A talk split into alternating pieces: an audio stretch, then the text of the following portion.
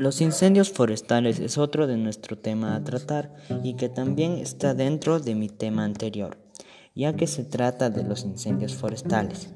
Al momento de nosotros no cuidar el uso de aerosoles y emitir gases de los automóviles, fábricas, etc., estamos dañando la capa de ozono, que es la que ayuda para que los rayos solares no calienten el planeta.